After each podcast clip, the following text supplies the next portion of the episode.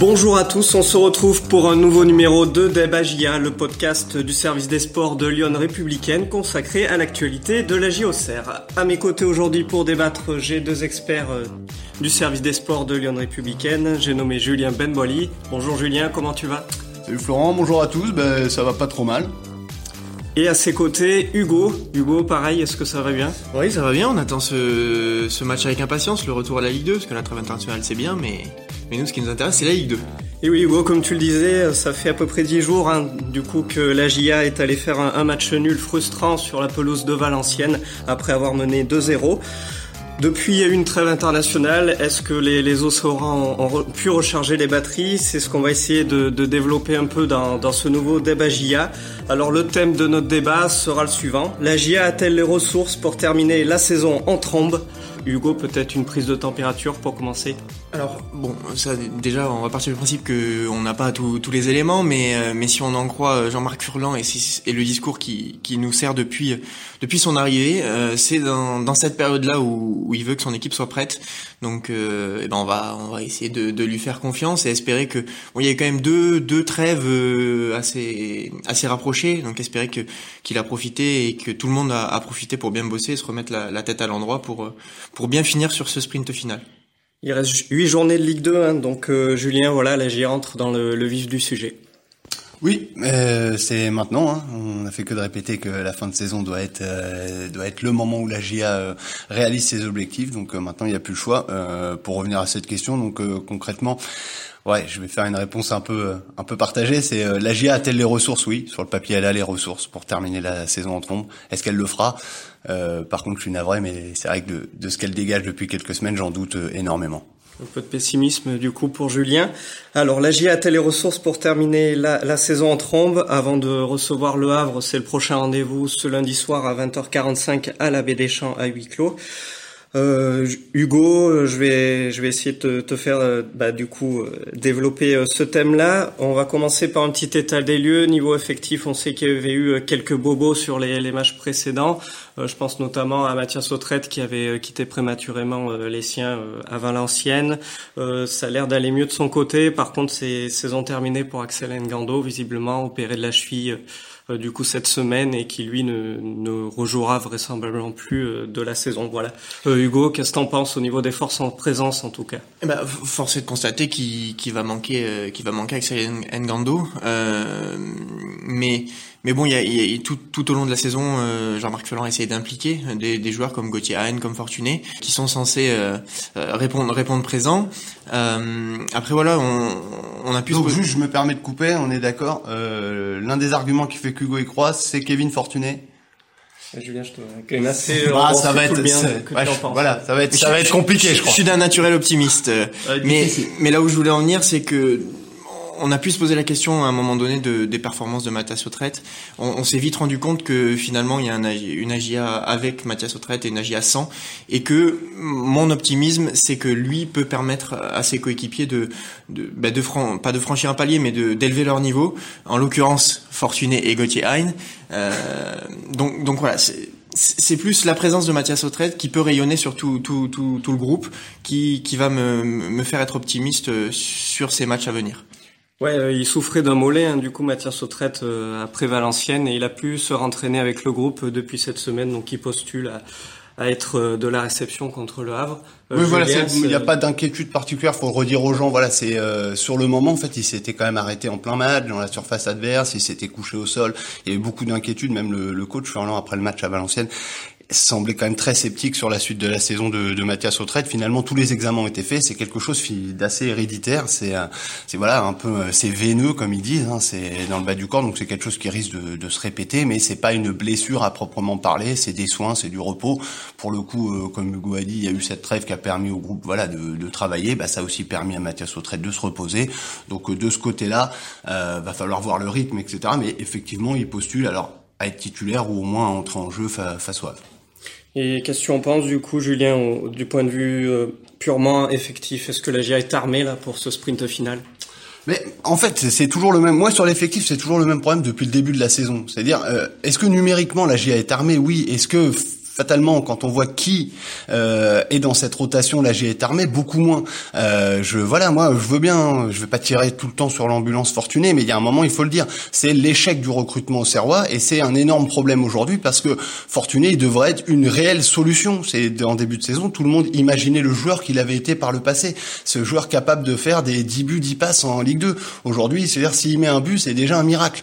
Donc, euh, on l'a vu en plus, il coûte, en plus de pas amener offensivement, il coûte défensivement l'avait à donc ça c'est difficile. Est-ce que Hein peut compenser l'absence d'Engando Oui, numériquement dans le 11, euh, et peut-être par les stats, parce qu'Engando fait pas beaucoup de stats, donc ça je suis pas inquiet sur l'équipe titulaire. Mais quand Jean-Marc Furlan se plaint déjà depuis plusieurs semaines du manque de profondeur offensive de son équipe, je vois pas en quoi euh, aujourd'hui il est mieux armé.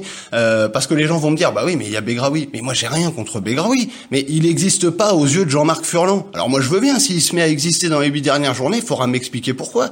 C'est juste ça le souci, c'est que la GIA en plus donc certes Autrette est intéressant, Hugo a raison, Autrette peut apporter quelque chose, mais Autrette attendez, euh, j'ai l'impression des fois quand j'entends les gens parler qu'il a manqué six mois de compétition. Et au il a raté combien? Trois matchs. Trois matchs. Euh, la GIA, elle va mal depuis combien? Bah, Depuis janvier. Donc euh, voilà, je vous laisse voir. Euh, même avec Mathias Autrette, la GIA peut ne pas gagner. Hein. Mais ce, qu'on se dit, c'est que sans Mathias Autrette, on serait beaucoup plus pessimiste quoi. Oui, mais moi, moi, pour moi surtout, euh, voilà, mais ça, on y reviendra. Moi, je crois que plus que Mathias Sautrette, je crois que c'est la clé, la clé de la GIA. Elle est détenue depuis le début par un seul joueur, parce que euh, l'organisation de l'équipe a été faite pour ça. C'est Michael Le Bien.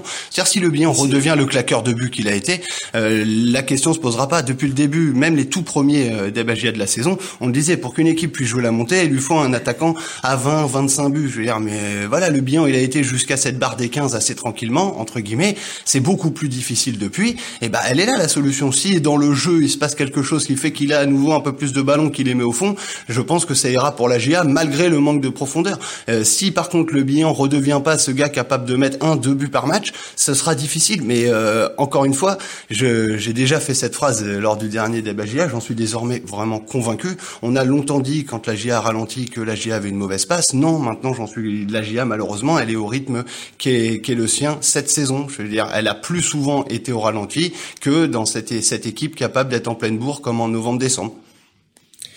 La GIA a-t-elle les ressources pour terminer la saison en trombe? C'est la question qu'on développe tout au long de ce nouveau débat GIA. Après, du coup, avoir fait un petit état des lieux du niveau effectif, qui dit ressources, dit ben, un plan psychologique et mental. Voilà, la GIA, on sait, est sur une mauvaise série euh, depuis 2021.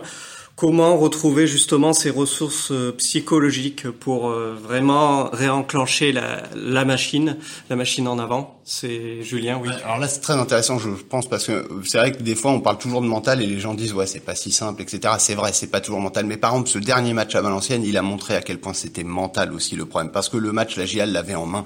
La GIA menait 2-0. On ne voyait pas du tout l'équipe de Valenciennes, quasiment déjà en vacances et qui avait commencé le match avec les tongs, pouvoir être capable d'inverser le, le, match. Et la GIA s'est tiré des balles dans le pied et donc a permis à l'adversaire de revenir dans le match. Et là, on a vu à quel point mentalement c'est difficile. Donc là, je ne sais pas moi, euh, quels arguments vont faire qu'on va se dire la GIA sur la fin de saison, à l'inverse, va être très forte mentalement. Je pense que ça a été l'un des volets travaillés pendant cette trêve. Jean-Marc Furlan sait ce qu'est la préparation mentale. Hein, on le rappelle, sa compagne, c'est une spécialiste du domaine. Donc, on peut espérer que des petites choses ont été trouvées. Mais c'est vrai que c'est assez inquiétant, je trouve, mentalement, à quel point cette équipe s'est effritée ces dernières semaines. Hugo, tu partages l'avis de Julien ou est-ce que ça, ça va être difficile d'aller chercher ce déclic psychologique? Bah, euh, difficile, euh, oui et non. J'ai envie de dire le déclic psychologique, c'est de gagner. Euh, mais comme dit Julien, ça a été difficile. Ils ont, ils ont eu probablement peur de, de gagner contre Valenciennes. mais il suffit, il suffit de, on sait comment comment ça fonctionne dans le sport en général, mais dans le foot encore plus. il suffit de, de gagner un match pour basculer dans, dans le côté positif. Et, et puis après tout, tout peut s'enchaîner, mais mais encore faut-il le gagner ce match-là. Et, et c'est vrai que bah, les, les, signes sont, sont, sont pas forcément encourageants, c'est vrai. Un match comme Valenciennes, c'est, plus inquiétant qu'on, veut bien le croire et que, que laisse à penser le résultat. Il y a de la crispation, on le ressent. C'est-à-dire, le problème, c'est que pendant longtemps, on a dit cette année, l'objectif, c'est le top 5. Et en fait, quand vous êtes en début de saison, en milieu de saison, ou même de tiers, vous avez encore un peu de temps. Là, cette fois, ça y est On est dans cette dernière ligne droite. Et cette fois, l'objectif du top 5, il est le juge de paix au bout de la, au bout de la route. Et on sent que plus on s'en rapproche, plus ça devient difficile. Et autant ce top 5 qui semblait être une évidence pour tout le monde, quand bien même les gens étaient parfois un peu sceptiques sur euh, le fait que la GIA peut-être était bien payée sur certains points, la GIA développait le jeu qui allait avec, euh, à mon avis, une cinquième place minimum et c'est tout était normal.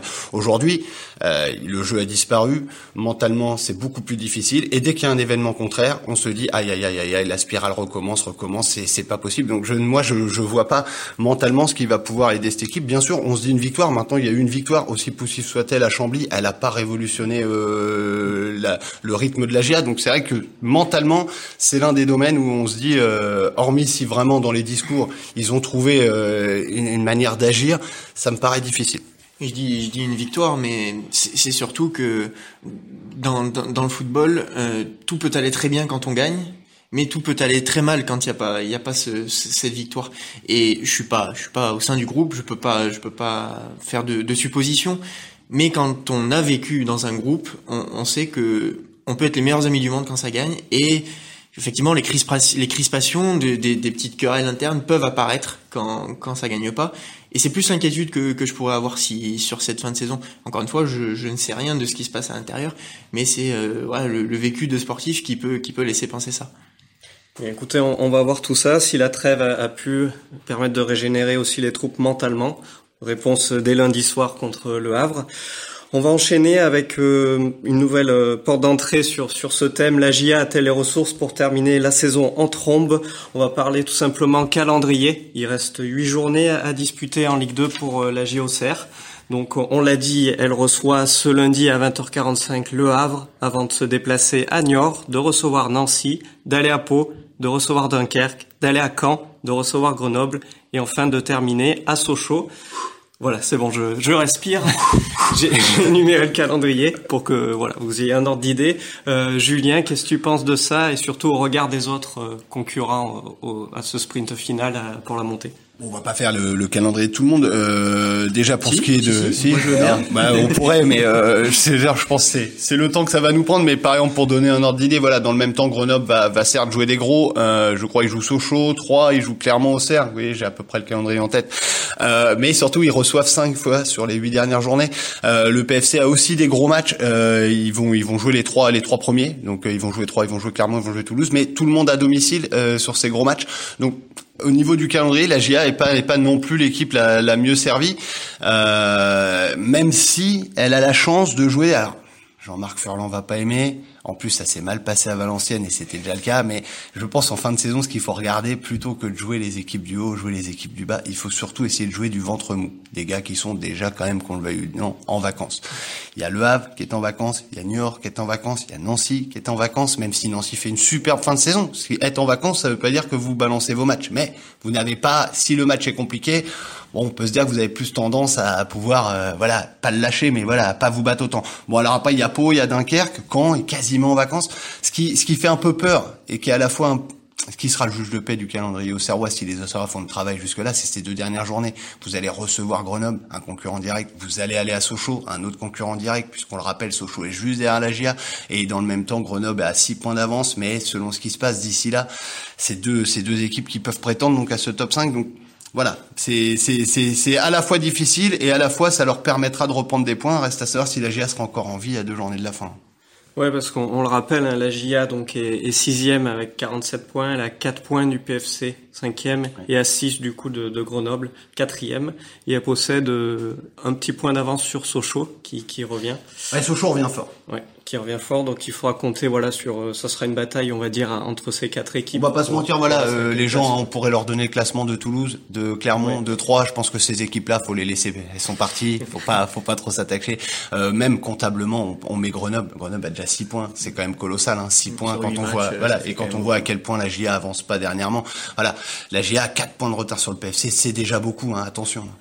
Du coup, Hugo, est-ce que tu partages l'avis de Julien? Peut-être euh, quelque chose à jouer au vu du calendrier de la GIA Oui, oui, euh, je partage l'avis de Julien. Alors, on, on va dire, euh, c'est plutôt intéressant, comme il dit Julien, de jouer des équipes qui, qui sont dans le ventre mou du classement. Ils sont en vacances. Mais il, faut compter, il faut compter aussi sur les résultats des équipes adverses. L'avantage de jouer des concurrents directs, c'est que bah, si, si tu gagnes, euh, tu, tu reprends euh, des points plus rapidement. Le fameux match à 6 points. Exactement. Mais euh, donc c'est, ça va, quand on sait les difficultés actuelles de la GIAS, c'est ça aurait pu être intéressant de jouer les concurrents directs. Bon, ils vont le faire en fin de saison parce que Grenoble et Sochaux peuvent peuvent euh, compter, euh, enfin ça, peut être des matchs qui vont compter euh, cher en fin de championnat. mais bon voilà, après on, pour rien vous cacher, on en discutait avant d'enregistrer ce débat. le calendrier de Grenoble et de Paris qui rencontrent quatre concurrents directs, c'est quand même compliqué. Et pour pour moi, domicile extérieur aujourd'hui par rapport à la pandémie et euh, le fait que les équipes jouent à huis clos, ça a moins d'impact. Quand bien même euh, une équipe comme Grenoble euh, joue 5 enfin reçoit 5 fois Grenoble et première au classement et l'une des meilleures équipes à domicile et on va nous dire c'est pas très grave. Bon. À mon sens, ça aura ça aurait moins d'impact que s'il y avait du public. Il reçoit Châteauroux, Caen et Dunkerque pour, pour resituer aux gens. C'est vrai que c'est pas non plus les équipes qu'on a vu le plus s'imposer à l'extérieur cette saison. J'épargne la 38e journée qui est Rodez. Rodez, c'est pas flamboyant, mais c'est extraordinaire en 2021. Donc euh, voilà, peut-être c'est un match plus compliqué qu'il n'y paraît. Je te l'accorde, mais mais bon, je, je maintiens ce que je dis et on peut être surpris dans, dans ce championnat de Ligue 2. On l'a été à, à de nombreuses reprises. Donc voilà, ce qui m'inquiète ce qui me dérange un peu, c'est que la GIA reçoit, enfin, affronte pas de concurrents directs et c'est plus facile pour gagner des points. Comme l'a dit Julien, il y a 6 points sur Grenoble, 5 sur le Paris FC. Bon, 4, 4. Euh, 4 pardon. Euh, bon voilà, ça, ça risque d'être un peu un peu plus compliqué, même si bon, la GIA joue Grenoble euh, à l'avant-dernière journée. Voilà, non, mais ce qui fait peur, c'est ça. C'est oui, la GIA. Le problème, c'est ces deux derniers matchs. Donc Grenoble-Sochaux, c'est à la fois encore une fois un cadeau et un, cadeau qui peut être empoisonné. Mais le, dans le même temps, il faut bien aussi être euh, tout à fait euh, honnête intellectuellement. Dans le même temps, les deux dernières journées du PFC, ce sera euh, un déplacement à la C Ajaccio et la réception de Chambly. Euh, donc la C Ajaccio sera vraiment en vacances et au soleil, hein, comme toujours. Donc vraiment et Chambly. D'ici là, je pense que ce, leur cas sera réglé, malheureusement pour eux. Donc c'est c'est ouais, c'est pas sûr que le calendrier plaide en faveur des Après, sur le papier, c'est pas non plus un voilà quelque chose qui joue contre la GIA. Donc, euh, il faudra regarder. Mais en fait, depuis tout à l'heure, on parle de l'effectif on parle du mental, on parle du calendrier. On pourrait parler du jeu, mais on a tellement parlé ces dernières semaines qu'on va épargner les gens avec ça. Mais vraiment, ce qui fait finalement un peu qui joue contre la GIA euh, à l'heure d'attaquer ces huit derniers matchs, c'est ce qu'elle dégage généralement, de, globalement depuis euh, depuis deux mois. Je veux dire, c'est surtout ça. C'est quand vous prenez la forme, euh, les formes en présence, etc. Finalement, il y a un clairement il y a un point d'avance de la GIA sur Sochaux. bah bizarrement, on se dit que Sochaux peut reprendre largement ce point sur la GIA d'ici la fin de saison. On n'imagine pas pour le moment la reprendre les 4 points sur le PFC ou les 6 points sur Grenoble. Maintenant, on peut être énormément surpris parce que la donne peut s'inverser, mais à l'heure d'aujourd'hui, malheureusement, la GIA a freiné depuis maintenant trop longtemps pour qu'on se dise qu'elle arrive à, à l'amorce de ce sprint final de 8 matchs euh, en pleine possession de ses moyens. Oui, c'est ça. La, dynamique commence à, être longue, hein, entre guillemets, la dynamique euh, négative. Donc, euh, bon, à, voir du coup hein, sur ce sprint final. Écoutez, on va conclure ce débat là-dessus. Merci messieurs. On va enchaîner donc avec des top et flops, mais qui seront pas vraiment des top et flops puisque la. On fait pas les top et flops de la de la trêve internationale. Laisse-moi du coup développer. Euh, voilà, la, la, GIA pendant cette trêve internationale n'a pas envoyé beaucoup d'internationaux euh, en sélection, hormis les jeunes Begraoui, je pense aussi à Merci je crois, c'est ça, qui ont, qui ont, joué quelques minutes avec euh, les jeunes. Elle a disputé un match amical euh, contre l'équipe de France U19 et euh, qui s'est soldé par une victoire 3-2. Euh, voilà, hormis ça, du coup, je vais plutôt vous, vous lancer sur un top flop un, peu, une raison d'y croire, une raison de pas y croire pour, pour ce sprint final et, et, et cet objectif playoff de, de la GIA. On commence par Hugo. Bah, je vais rester sur ma, ma ligne de conduite de, de tout à l'heure. Euh, les raisons d'y croire. Je vais faire confiance à, à Jean-Marc Furlan qui, qui connaît ça, qui qui maîtrise euh, qui maîtrise son groupe. Euh, donc voilà, j'espère qu'il a les clés et que ces, longues périodes de travail euh, ont permis de bah, de remobiliser tout le monde. L'expérience du coup de Jean-Marc Furlan, la raison d'y croire, la raison de pas y croire. Eh ben on en a parlé tout à l'heure, euh, c'est c'est les blessés, mine de rien c'est pas des, des, des, signaux euh, très très positifs. Euh, et puis bon, Axel Ngando était quand même un joueur important de, de l'effectif. et il faut espérer que qu'il n'y en ait pas d'autres parce qu'on on n'est pas à l'abri non plus. Il y a beaucoup de blessés cette saison avec la situation actuelle. Donc bah, voilà les, les, les blessés quoi. Ok, merci Hugo. J'enchaîne avec Julien. Une raison d'y croire, de pas y croire. Tu commences par ce que tu veux. Euh, On va tenter malgré tout une raison d'y croire. ben moi, ce sera, ce sera le bilan essentiellement le bilan. Il veut s'offrir un avenir en Ligue 1, que ce soit au Serre ou ailleurs. Euh, je pense qu'il peut pas se permettre de finir la saison avec un but par-ci, un but par-là. Il doit finir en forme, il le sait très bien. Je pense que ces deux trêves successives en 15 jours ont aussi dû lui faire du bien physiquement, parce que c'est aussi physiquement que ça allait moins bien. Donc euh, moi, je veux croire que sur le calendrier à venir de la GIA, il y ait une opportunité pour qu'il retrouve un peu ce, ce rythme, aller d'un but par match. Et euh, je pense que s'il le fait et que derrière ça suit, la GIA sera pas très loin de son objectif. Donc euh, le bilan rendez-vous pour ce sprint et euh, au contraire une raison de pas y croire euh, là pour le coup elles sont tellement nombreuses qu'il faut donc faire euh, faire un choix.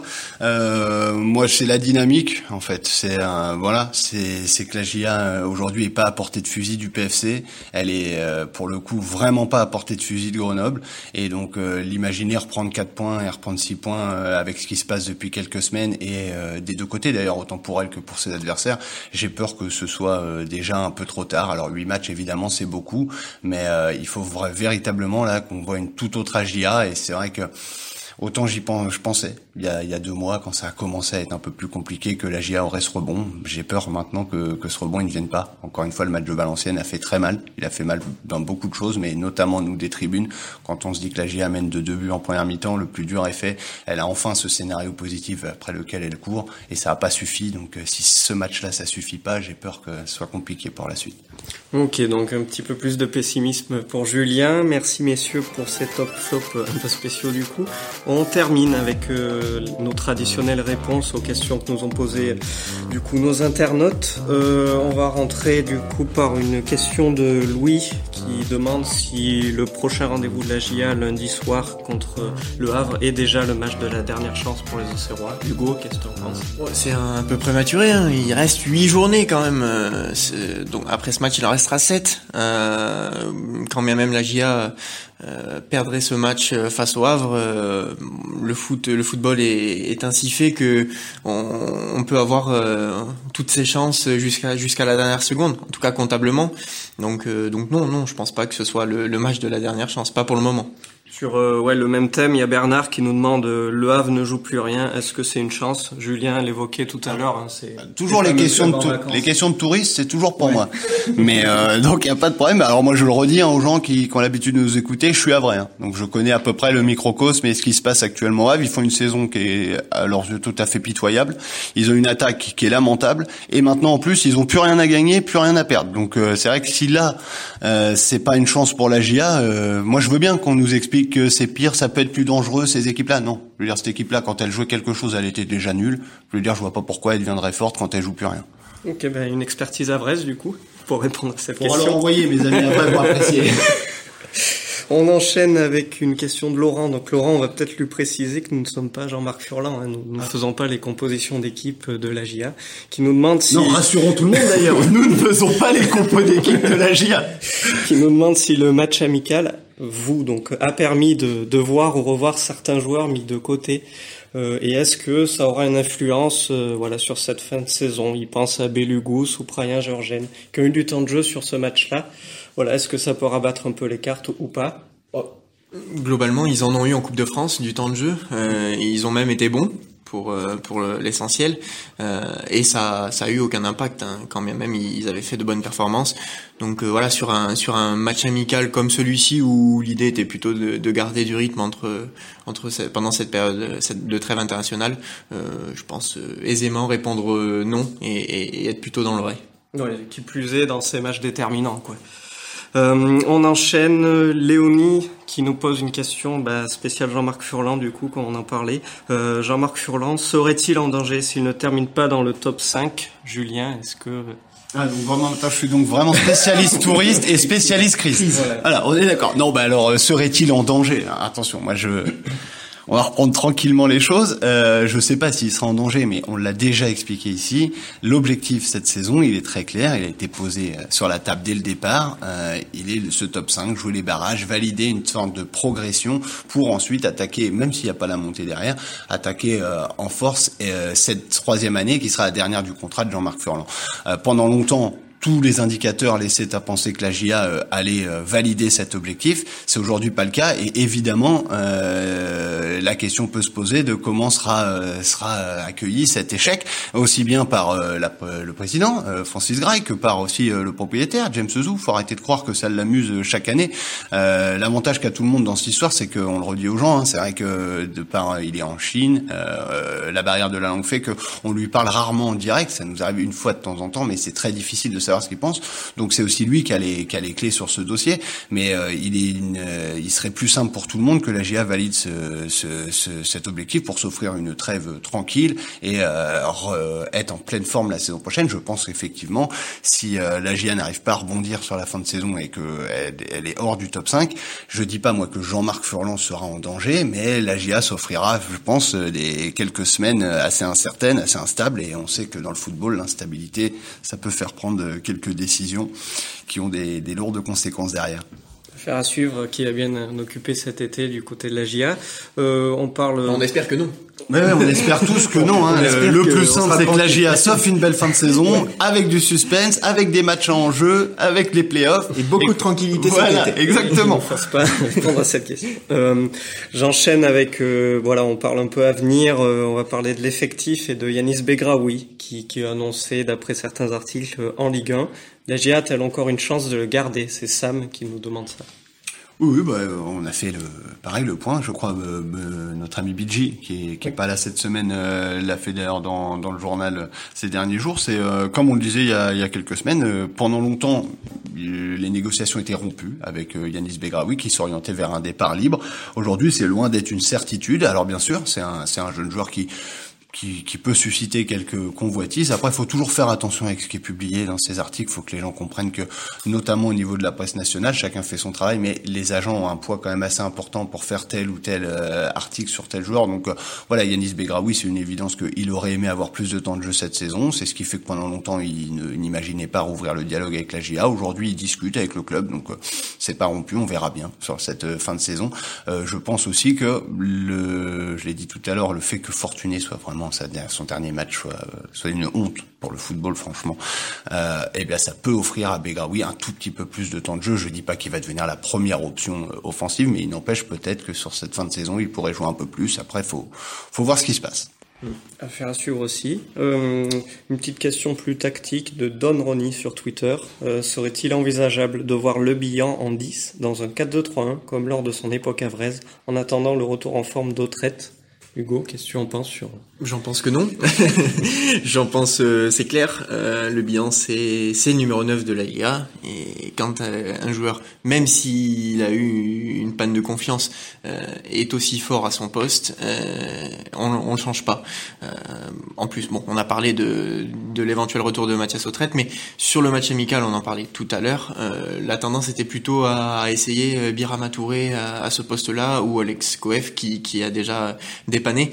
Mais non, euh, on va on va pas se priver de probablement notre meilleur joueur à son poste euh, pour combler d'autres manques. Et puis bah le remplacer par qui en pointe? On a parlé de Yanis Begraoui, mais euh, entre faire des entrées en jeu et se distinguer euh, déjà c'est compliqué. Alors euh, débuter dans la peau d'un titulaire dans ces matchs-là euh, où on, en a discuté tout, tout, tout ce débat, c'est quand même compliqué. Il y a de l'enjeu et il faut il faut pouvoir assumer. non, on va on va laisser Michael Le Bihan en pointe. Ouais, il n'y a, aucune chance parce que il faut que les gens aient un tout petit peu de mémoire quand Le Bihan a mis but sur but sur cette fin d'année en fin d'année 2020. L'une des explications, c'était notamment que cette année, les deux l'ont dit, autant le joueur que le coach, on lui a demandé véritablement de, de s'éloigner le moins possible de la surface, d'être absolument un joueur de surface. Donc euh, là, je vois pas comment Jean-Marc Furlan, quelques mois plus tard, pourrait se dire tiens, bah, je vais reculer le bilan numéro 10. C'est pas possible. Peut-être une dernière pour, pour la route avant de conclure ce nouveau débat GIA. Euh, c'est une question de Stéphanie qui, qui nous parle finance. Plusieurs clubs de Ligue 2 annoncent des pertes de plusieurs millions d'euros cette saison en raison du coût de la crise sanitaire. Quid de la GIA Faut-il être inquiet? Julien, c'est une question à laquelle tu avais déjà répondu, je crois. Oui, euh, ben on va redire hein, ce qu'on a dit. Donc la GA, oui, euh, comme tous les autres clubs, peut-être même plus, de par son centre de formation euh, qui, qui, coûte très cher. Euh, la GA va perdre énormément hein, en raison de cette crise financière, les droits télé, etc. On peut, on peut tabler entre, allez, à la louche entre 7, 8, 10 millions d'euros sur cette saison. Mais comme on l'avait déjà expliqué, James Zou s'est engagé à, à, combler le déficit de toute façon pour l'année en cours. Et en termes de trésorerie, la GA a déjà l'assurance de pouvoir boucler la saison sans, sans encombre. Donc c'est pour la suite maintenant qu'il faut réfléchir, parce qu'il y a une évidence que euh, année après année, James Zou peut, pourra pas être celui qui, qui, éponge comme ça. Donc, mais en tout cas, la, crise euh, n'aura pas d'effet immédiat pour la GA, si ce n'est que ça va l'obliger forcément à être un peu plus prudente financièrement sur les années à venir. Prudence, un petit peu donc euh, rassuré à court terme en tout cas pour l'instant. Eh bien, il est l'heure pour moi du coup de conclure ce nouveau débat JA. Merci messieurs d'avoir débattu, Julien et Hugo. Euh, on se donne rendez-vous pour euh, bah, dès lundi soir hein, avec la réception euh, du Havre à la Baie des Champs à 20h45 et raconte en suivre en direct sur lyon.fr. Eh bien, merci beaucoup. J'espère que ce débat JA vous a plu. je vous donne rendez-vous dès la semaine prochaine. Merci à tous. À bientôt. Bonne semaine.